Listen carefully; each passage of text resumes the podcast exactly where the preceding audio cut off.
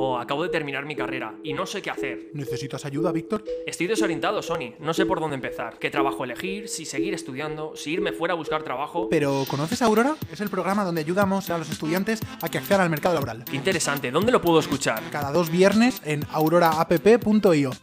Buenos días y bienvenidos un día más a Aurora Coffee, el podcast de Aurora con el que ayudamos a estudiantes y recién graduados a acceder al mercado laboral. En Aurora Coffee hablamos con profesionales eh, especialmente interesantes que creemos que os pueden ayudar tanto por cómo han gestionado su carrera profesional, por cómo conocen el mercado. Nuestro episodio de hoy viene bastante fuerte. Estamos con Jacobo Miralles. Jacobo no solo es el VP de producto de Binext, el neobanco español, sino que también tiene una apasionante historia detrás que toca startups, música y cultura. Estamos muy contentos con este podcast y creemos que va a ser súper inspirador. Antes de empezar, recordaros que Aurora es la herramienta digital con la que ayudamos a estudiantes a acceder al mercado laboral. Con Aurora entenderéis todas las salidas de vuestra carrera, la formación, una plataforma para estudiantes recién graduados donde todo gira en torno a que accedéis al mercado profesional y tengáis una carrera profesional que os haga felices.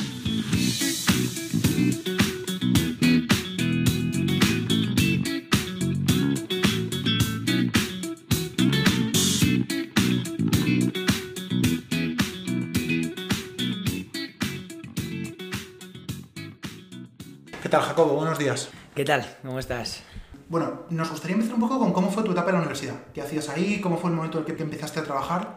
Eh, ¿Sabías qué es lo que querías hacer? No mucho, la verdad, porque siempre he sido muy curioso, me, me encantan las ciencias, pero también me gustan mucho las letras, incluso me fue bastante complicado elegir bachillerato. En su día elegí el bachillerato de sociales, aunque yo creo que igual si volviese atrás eh, me plantearía el de ciencias, incluso me plantearía una ingeniería. Pero es cierto que mi vocación social, a mí me, me encanta, me encanta pensar, me encanta hablar, me encantan los seres humanos, eh, aparte de los números. Y acabé decantándome por Derecho y ADE, la- una carrera, la típica carrera para la gente que no sabe muy bien qué hacer. Y la verdad es que el, paso a, a mi carrera tampoco lo tuve muy claro. Eh, yo más era muy friki, muy empollón y los empollones de Derecho y ADE tienen que hacer o banca o consultoría o meterse en un despacho y opté por, otra, por otro inicio que está relacionado con el mundo de las startups. Pero bueno, eso igual es lo que quieres que comentemos ahora. Háblanos un poco, ¿cómo fue ese, esos primeros, ese inicio profesional tuyo? Eh, ¿Cómo te metiste en el mercado laboral? Yo estudié una parte en España, sobre todo las, las asignaturas de Derecho las hice todas en la Universidad Autónoma de Madrid, es la universidad en la que decidí formarme. Pero la verdad es que la mayoría de asignaturas de A de Economía las hice entre Alemania, donde estuve un año en la Universidad de Mannheim, eh, universidad brutal, buscadla en Google porque es un castillo espectacular y no os va a defraudar. No os recomiendo tanto que vayáis a visitarla, pero para estudiar es una pasada. Y luego acabé la carrera en Boston. Eh, conseguí una beca a través de autónoma y, me pasé ahí el último año de mi carrera y unos meses más haciendo unas prácticas. La verdad es que al igual que cuando tuve que elegir carrera no tenía muy claro qué, iba a qué quería hacer después. Eh, y yo además como, pues eso, como estudiaba bastante y tenía buenas notas, tenía como, había un camino marcado para mí, al menos el camino que la gente esperaba que hiciese. Y realmente empecé a buscar oportunidades en el mundo de la banca de inversión. Yo además acabé un poco tarde en Estados Unidos, empecé a hacer entrevistas y en paralelo pues conocí a los fundadores de OnTrack, que es una empresa, una startup española que igual os sonará la nevera roja. Pues eh, Juan Tegui, Íñigo Juan Tegui es uno de los fundadores que vendió la nevera roja, que ahora ha montado OnTrack, y también a Guillermo y a Juan, los fundadores de Binext. Y me enamoró el mundo de la, de la startup, el mundo de la tecnología y el mundo de los datos, y, y me quedé aquí, donde llevo ya cuatro años trabajando en Binext, en, haciendo un poco de todo, la verdad. ¿Cómo, cómo les conociste? Es decir, que la gente se estará preguntando, oye, ¿y esto vale? ¿Cómo te pasa? ¿Cómo conoces al, al fundador de, de una startup? Yo os diría que tratando de, de ir a aquellos lugares en los que se suelen encontrar los emprendedores. Eh, en mi caso, el, contacto lo hice a través de un amigo que trabaja en un fondo de inversión que se llama Samaipata, eh, que han invertido en OnTrack y que también conocían a, Guillermo y a Juan antes de que fuesen emprendedores, porque Guillermo venía del mundo de la banca y Juan del mundo de la tecnología y el marketing. Pero la verdad es que la mayoría de contactos que he hecho en el mundo startup los he hecho en Google Campus, en, en eventos, en ferias, en IFEMA. Creo que la clave es ser curioso, presentarte en lugares a los que no te hayan llamado y, y llamar a puertas, aunque, aunque a veces puede que, que no seas tan bien recibido. A Jacobo realmente le conocimos porque nosotros llamamos a su puerta. Fuimos nosotros los que dijimos, los que nos interesaba su perfil y le escribimos activamente y, y él nos contestó y fue, la verdad es que fue encantador con nosotros y nos ha ayudado mucho. Eh, creo que comparto completamente lo que acabas de decir. O sea, al final creo que tienes que tener un poco el valor también para ser tú el que proactivamente busque esas relaciones y esos contactos. Te había hecho una pregunta, la siguiente, que también me parece relevante. Creo que el mundo de la banca de inversión, cuando eres joven, es, es, un mundo muy sexy. Lo es para el potencial trabajador en ese sector. Lo es también como para el entorno familiar, para los padres. Es una cosa que tiene mucho prestigio social. Sin embargo, en las startups tienen muchísimas ventajas, pero siempre eh, tienen quizás un componente mayor de riesgo o no se conocen tanto. ¿Qué, qué te atrajo de, del mundo startup en relación con el mundo de, de, banca de inversión? Que aunque no llegas a trabajar, estoy seguro que, que habrías accedido sin absolutamente ningún problema. Entonces, ¿qué es lo que, qué es lo que te hizo el clic? No fue una decisión fácil y, nunca sabes si has acertado o no. Eh, al final, todas las opciones son válidas. Yo tengo grandes amigos que trabajan en el mundo de la banca de inversión, incluso al final trabajando en Minex me he enfrentado mucho al mundo de la banca de inversión porque hemos participado de todo tipo de operaciones para que nos invirtiesen y nosotros para invertir en, empresas. Y en mi caso, yo creo que la, algo que siempre ha sido común en mí desde que era pequeño es el hecho de, que me encanta crear. Me, encanta crear desde música, como, como te he comentado, como proyectos, ¿no? Pues mm, creé un TED con mis amigos de la universidad, he creado todo tipo de, de, de clubs y de asociaciones desde que era pequeño, eh, clubs también y, y equipos deportivos. Y mm, lo que, me, lo que me di cuenta, sobre todo después de haber hecho prácticas en un despacho, hice prácticas en un despacho deportivo, estuve también haciendo prácticas en Siemens, una gran empresa alemana, me di cuenta de que en la startup, en pocos meses, eh, estuve haciendo prácticas en paralelo en OnTrack y Binext, antes de decidirme por Binext, y me di cuenta de que la sensación de, de aportar y de crear era mucho mayor. Y luego me acuerdo de una conversación que tuve con un socio de IT Kearney, que es una consultora financiera, diría la consultora financiera más prestigiosa del planeta, hablando con él, él me dijo, si tienes la opción de meterte de lleno en una empresa fintech desde el comienzo y vivir toda esa historia, te va a aportar muchísimo más valor que trabajar en una consultora. Y me acuerdo que viniendo de la máxima figura, más una persona que invirtió en Binext, que, que conoce el mundo financiero y el mundo de la consultoría, dije, pues si me lo dice alguien así y si yo realmente estoy sintiéndome más a gusto, pues merece la pena el riesgo. Estoy completamente de acuerdo con lo que, con lo que acabas de decir. Creo que, que la parte de creatividad eh, es, es, así, es decir, al final creo que las startups tienen esa necesidad de captar talento y que una vez lo han captado lo exprimen al máximo porque, bueno, no suele haber ni tanta jerarquía ni tantas estructuras, por lo tanto lo que funciona rápidamente lo potencian. Creo que es una de las cosas más positivas que tiene. Mm, por tu experiencia, por ir al otro lado, de, al otro lado del espejo, eh, por tu experiencia no, quizás no en primera mano, pero ¿qué crees que aporta el mundo de consultoría, banca e inversión? Es decir, ese, otro lado, ¿qué crees que le aporta al estudiante? Bueno, aporta muchísimas cosas. Al final, una, una, empresa, una gran empresa, ha pasado probablemente por todos los problemas de las startups, han sobrevivido y tienen ya una serie de mecanismos, de estructuras y de organización que han demostrado que, que sobreviven al tiempo. Entonces, yo creo que ese tipo de estructuras y de procedimientos ya validados por el mercado eh, ayudarían a cualquier profesional. Incluso yo personalmente, trabajando con personas que he incorporado a Binext de McKinsey, de, de JP Morgan, de grandes BVA, de grandes empresas, he aprendido mucho de su manera de trabajar y, y, yo tenía bastantes carencias porque yo al final me había formado en ese ecosistema y ese ambiente que dices tú, en el que todo lo necesitas ya, en el que se prima la ejecución eh, muchas veces sobre la estrategia, ¿no? porque tienes que constantemente sacar eh, resultados.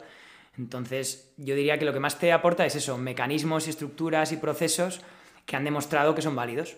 En la startup tienes que enfrentarte tú a, a desarrollar procesos, la mayoría de los cuales probablemente no sirvan para nada, incluso te hagan perder tiempo, pero también te hacen cagarla y aprender más rápido.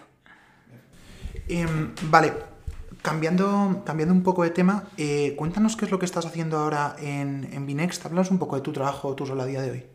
Para explicarte a día de hoy, creo que es interesante explicarte la evolución, porque lo primero que hice en Minext fue data, que es curioso, ¿no? Viniendo de un mundo no de ingeniería, pero sí es cierto que entre Alemania y Boston eh, me di cuenta de que la tecnología y, la, y, y las asignaturas tipo Computer Science me, me, sacaban esa parte que me gusta de, de los números, pero también me permitían cambiar mi manera de pensar como abogado o como economista, como empresario, y pensar como un ingeniero.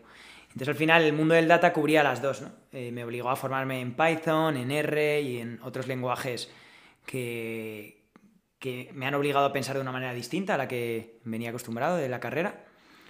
Y, ahí eh, invertí el primer año y medio sobre todo en montar una estructura de data en eh, que funcionase. Sin ser ingeniero, además, me tuve que enfrentar a un proceso de formación muy intenso. Hice un máster en, Big Data que me permitió entender los conceptos fundamentales y, poder avanzar y desarrollar mi labor con muchísimo apoyo del equipo de ingeniería de Binext. Y desde ahí ha sido, mi labor ha sido sobre todo centrada en producto. Que producto eh, es un término algo abstracto, ¿no? Que yo siempre digo que los product managers son como pequeños CEOs dentro de las empresas, ¿no? Llevar un producto supone llevar eh, la, línea de ingresos y, de costes, ¿no? el P&L, de, una sección pequeñita dentro de una empresa. Y al final es lo que he estado haciendo en mi Next. Eh, primero monté un equipo de 12 personas que llevábamos la monetización en Minex, integrábamos proveedores de inversión, de préstamos dentro de la aplicación o sea, llevaba ese equipo de marketplace y un equipo de engagement, que tratábamos de generar producto que hiciese que los clientes de Binext usasen más su tarjeta y, tratasen de operar cada vez más con ella. Eh, luego me fui a México a lanzar el producto de México desde cero, que ahí incluyó pues desde entender al cliente mexicano, pensar en cuál era el producto mínimo viable que teníamos que, lanzar y integrar toda la, toda la plataforma en un continente en el que no teníamos operación, pues montar una tarjeta de débito, una aplicación y lanzarla al mercado, eh, además de montar el equipo. Y desde hace unos meses estoy en el proyecto ya más enfocado en el, proyecto global de Binex, no solo en, en, un área concreta, sino pensando en el producto de manera global y muy centrado en la parte bancaria, ¿no? montando la, la licencia propia, que es un hito bastante relevante en Binext. Así que me estoy pagando con Mastercard, con los proveedores de, de core bancario y, ahora que Binex se sentía regulada, pues en, un entorno más complejo, digamos. Vale, hay una cosa que has dicho que, que me parece que hay que destacarla, eh, como siendo una persona que, que has estudiado, eh, que tienes una doble titulación, con muy buenas notas, pero nos has hablado de cómo no paraste, no paraste de formarte. Eh, creo que es unas cosas que, que, como conviene subrayar porque, bueno, para mí es una de las claves que, que hay que tener en cuenta hoy en día. Eh, y te quería hacer una pregunta, y esto ya, no, o sea, es por pura curiosidad. Eh, mayor reto cuando abriste México, es decir, te vas a México, oye chaval, venga, abre eso. ¿Cuál fue el mayor reto al que te enfrentaste? El, mayor reto, sin duda, fue ser consciente de que, o, realmente entender que México es, es, era como otro planeta, era como irme a Marte y montar una empresa. Porque un riesgo grande es pensarte que México y España, como hablamos el mismo idioma, ¿no? y al final en 10 horas te plantas en, en, un país y un continente distinto, vas a tener muchas similitudes y vas a poder aprovechar mucho. El reto fue tratar de desvincularme totalmente de eso, porque lo cierto es que el cliente mexicano no tiene nada que ver con el cliente español, la cultura financiera mexicana tampoco tiene nada que ver, la regulación. Entonces, e, el reto fue desaprender el, gran reto es aprender que muchas veces cuesta más que aprender desde cero. Y en Minex te imagino que habéis creado equipo, que habéis contratado talento joven. Eh, te quería preguntar un poco qué buscas tú cuando contratas, especialmente hablando de talento joven. Eh, ¿Qué buscas hablando de soft skills? Eh, y luego también, ¿qué perfiles crees que se están demandando más? Vale, un punto relevante es que al final en una empresa tecnológica el componente tecnológico sí que es muy relevante. Entonces, para la gente que viene del mundo de ciencias sociales sí que una de las cosas que al menos yo valoro mucho es el interés en el mundo de la tecnología. Y el interés y al menos tratar de haber, de haber avanzado de alguna manera en la formación, ¿no? Puede ser desde habiéndote formado en asignaturas optativas de, programación, habiéndote hecho algún máster, alguna formación adicional que tenga algún componente tecnológico. Porque, sobre todo en el mundo de producto, creo que a día de hoy es, muy complicado eh, tener éxito y ser product manager, que al final podemos hablar un poco más después de qué es el product manager, pero al final es llevar un equipo de tecnólogos. En Estados Unidos es, poco común que un product manager sea, no sea ingeniero.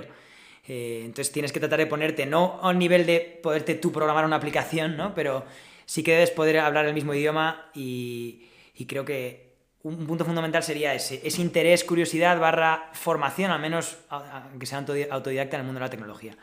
Y luego, eh, Producto yo creo que es de las posiciones más complejas porque requiere de, una gran, de, un gran set de capacidades.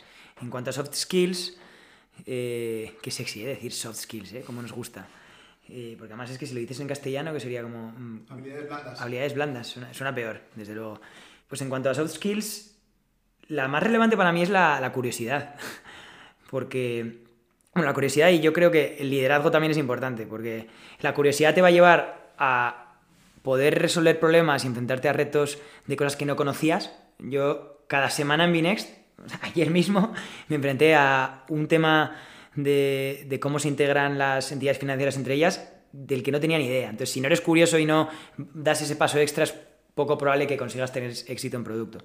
Y luego liderazgo porque te va a tocar tomar muchas decisiones, no siempre con toda la información que te gustaría tener, llevar un equipo que en muchos casos sabe más que tú, en una dirección eh, sobre la cual tienes cierta información, pero también muchísimas dudas.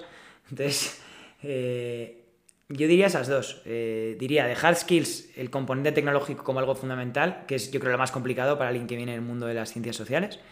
Y luego curiosidad y liderazgo. Estábamos eh, fuera de micro, estábamos hablando un poco de, la trayectoria de Jacobo, lo que había estado haciendo, y nos está hablando un poco de la experiencia en Estados Unidos, cómo eso te había, pues lo, enriquecedor que había sido. No sé si querrías compartir algo de, cómo ha sido estudiar en Estados Unidos y tu experiencia ahí. Eh, para mí es importante decir que yo he aprendido muchísimo en Estados Unidos, pero también muchísimo en España, en la autónoma y muchísimo en Alemania. Solo que cosas distintas. Eh, y es lo que te lo comentaba antes, mi derecho, yo creo, la, parte que he estudiado jurídica en España, yo te diría incluso que mi experiencia ha sido más positiva que en Estados Unidos, ¿no? Por, porque a veces también tendemos a demonizar un poco la, educación española. La ciencia de la economía y de la empresa sí que yo he notado al menos eh, en las universidades en las que he estudiado yo un mayor avance en Alemania y en Estados Unidos. Lo que yo creo la, la parte que más disfruté yo en Estados Unidos era, era, por un lado, la aplicación práctica. En España, al menos en la universidad pública, en mi experiencia la autónoma, se potencia mucho una serie de capacidades, se potencia mucho la memoria, se potencia mucho el, estudio continuo y no se potencian tanto otro tipo de habilidades. La exposición de ideas, la, aplicación práctica de los conocimientos. Creo que no, somos especialistas en, ese tipo de, habilidades. Y en Estados Unidos todo lo contrario. No importa tanto todo lo que puedas estudiar, sino que con lo que estudias puedes resolver problemas. En, Estados Unidos te, dan el código eh, y, te dan, y te dejan tener el material que quieras en muchísimas asignaturas a la hora de resolver un examen, porque en la vida real tú vas a poder disponer de la información que quieras, lo que vas a tener que hacer es resolver problemas. Eso por un lado, y luego también las iniciativas que partían de estudiantes y cómo se, y cómo se apoyaban esas iniciativas. Creo que en eso sí que tenemos mucho que aprender en España. Creo que algunas universidades ya lo están potenciando. Pero yo en Estados Unidos, por ejemplo, había un club que era el club de, de App, Global App Initiative, me acuerdo, en Boston. Y hicimos la aplicación, una aplicación móvil para la radio de la universidad. O el, club de consultoría, por ejemplo, que también hay bastantes en España, tenía un apoyo brutal por parte de la universidad. Y aunque no me, aunque no me he dedicado a la consultoría, era muy práctico, ¿no? Te enseñaban habilidades que realmente te servían en caso de que quisieses ir a la consultoría y en mi caso muchas cosas que sigo usando a día de hoy en una startup. Entonces creo que hay que aprender, creo que también hay cosas que la universidad americana y la alemana probablemente tengan que aprender de la de España, porque en general los estudiantes que fuimos, con los que yo pude compartir experiencia españoles, tenían muy buenos resultados en Estados Unidos. Creo que en el equilibrio está la, está la fuerza. Vamos a ir pasando a la segunda sección. Eh, aquí tenemos que hacer dos, dos preguntas que nos han mandado estudiantes. Vamos con ello.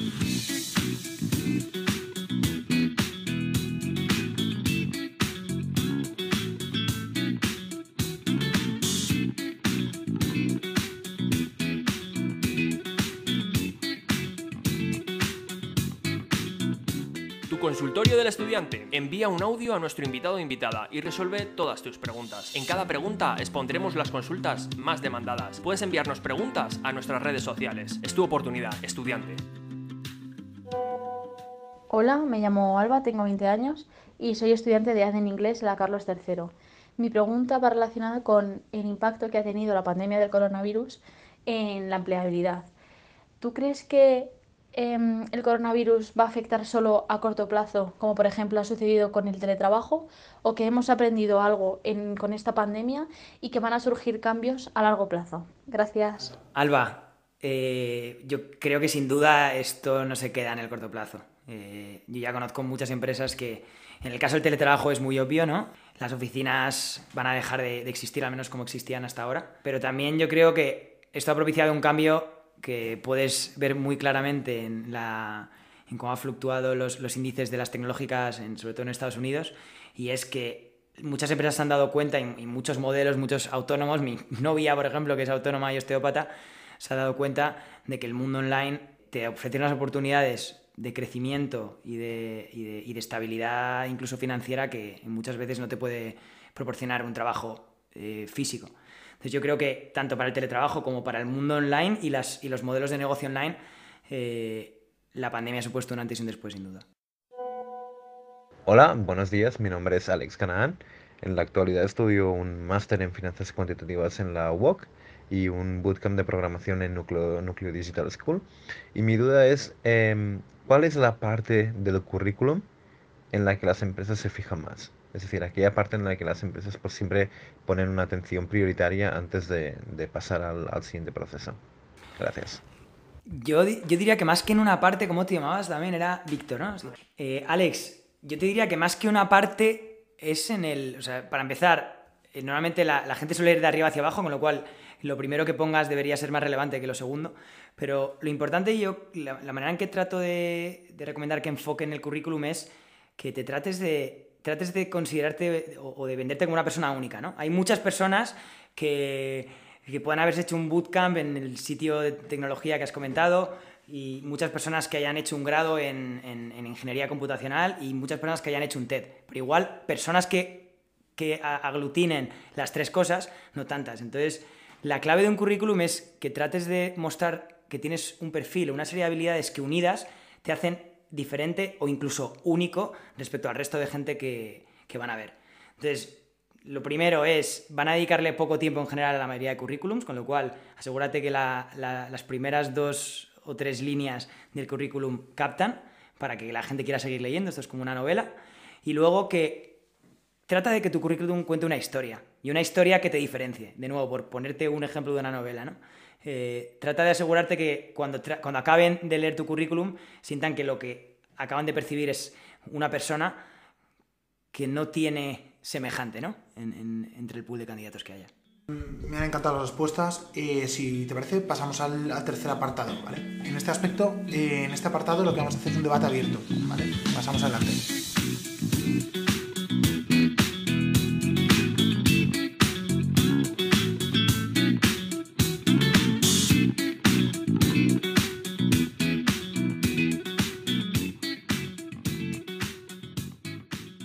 Es así. No, no, no. Esto es así. ¿Y si cambiamos el enfoque, Víctor? ¿Por qué no debatimos y ayudamos a los estudiantes con lo que realmente les importa? Mejoremos nuestro discurso. Debate con Aurora.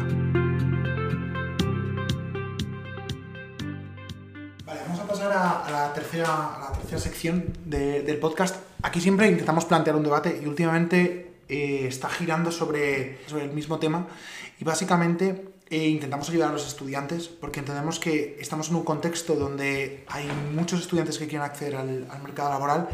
Ahora, lógicamente, por la crisis del coronavirus hay menos empleo disponible y esto puede generar, uno, un poco de frustración en los estudiantes, por supuesto, y dos, también mayor competitividad. Entonces, intentamos siempre dar algunas algunos tips, un poco de ayuda sobre cómo diferenciarse y cómo destacar y meter el pie en el mercado laboral. Esto, pues, un debate abierto, dinos directamente, vamos discutiendo cinco minutos. Lo primero, a quien esté escuchando esto y tenga miedo del mercado laboral, eh, es completamente común. Y, y, yo, justo para que lo sepáis, yo que fui primero en mi promoción en la autónoma, que en Estados Unidos saqué unas notas brutales.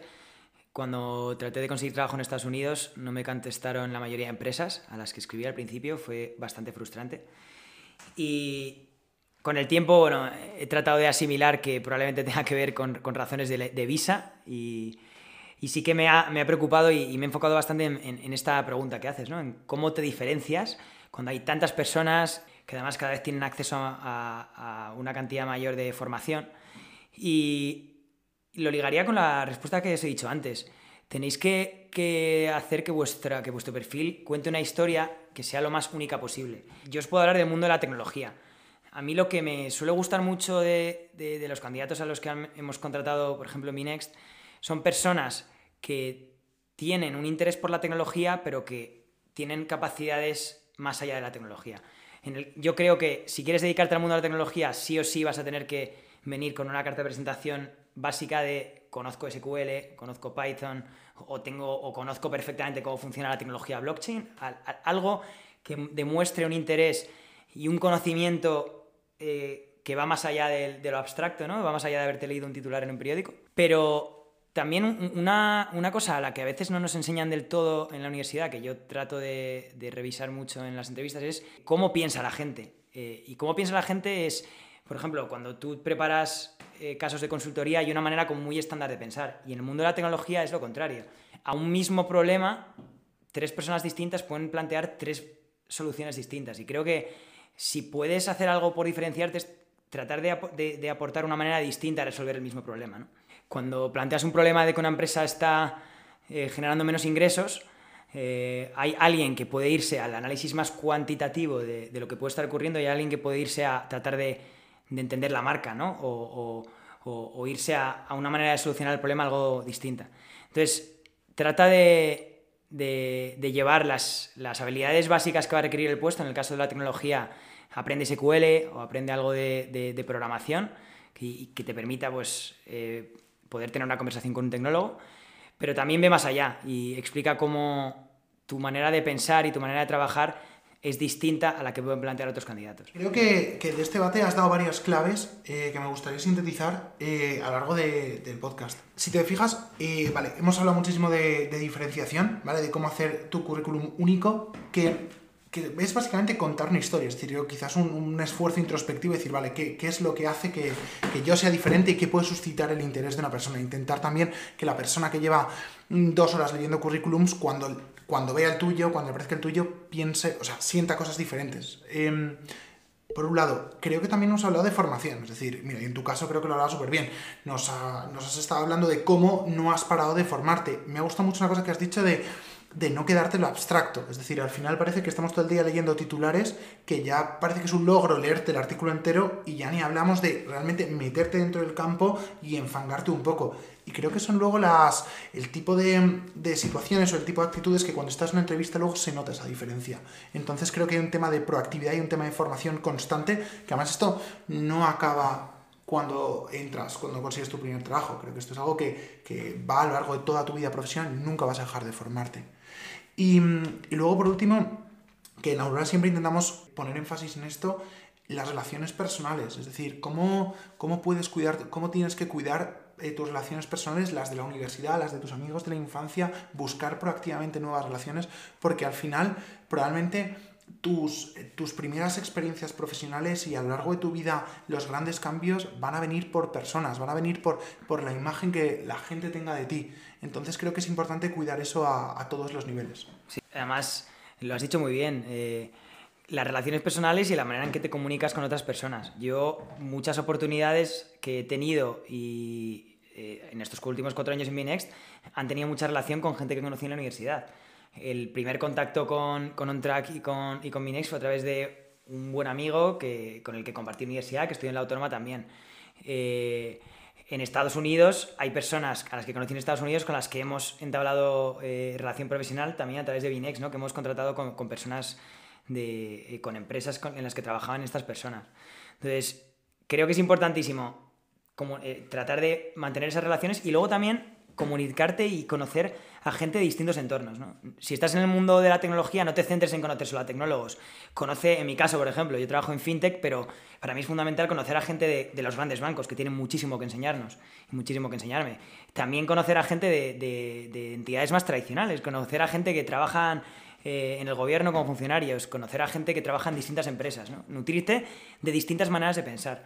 Y tú has mencionado un punto muy importante y es obviamente en el currículum es más complicado de mostrar, pero en una entrevista, al final, la gente que os contrata va a tener que pasar muchísimas horas con vosotros.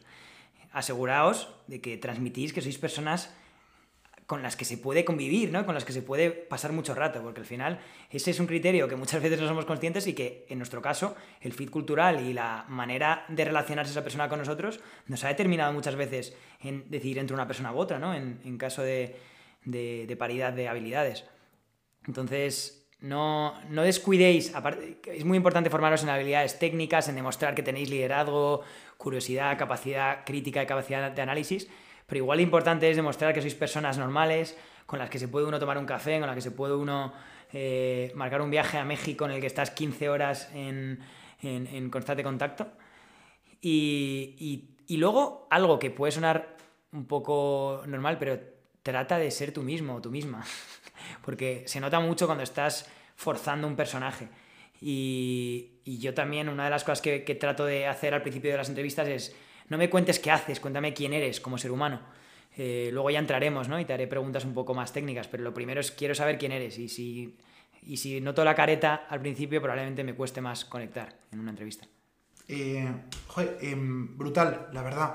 Para acabar me gustaría que supieseis que, bueno, que estamos a 28 29 de febrero a las 4 de la tarde y, bueno, Jacobo nos ha, tenido que ir retrasando reuniones que tenía, eh, más problemas técnicos, eh, una persona bastante ocupada y creo que en el fondo lo ha hecho porque, bueno, porque creo que hay mucha gente comprometida con intentar ayudar a, las, a las nuevas generaciones a que accedáis al mercado laboral. Así que nada, desde Aurora te queríamos dar las gracias, muy sinceramente. Y nada, a todos los demás, deciros que nos vemos el próximo episodio. Eh, cada dos semanas tendréis un Aurora Coffee nuevo y este lo podéis encontrar en nuestras redes sociales, en auroraapp.io, en Spotify y mm, aquí estamos para lo que queráis. Un saludo, muchísimas gracias. Un abrazo.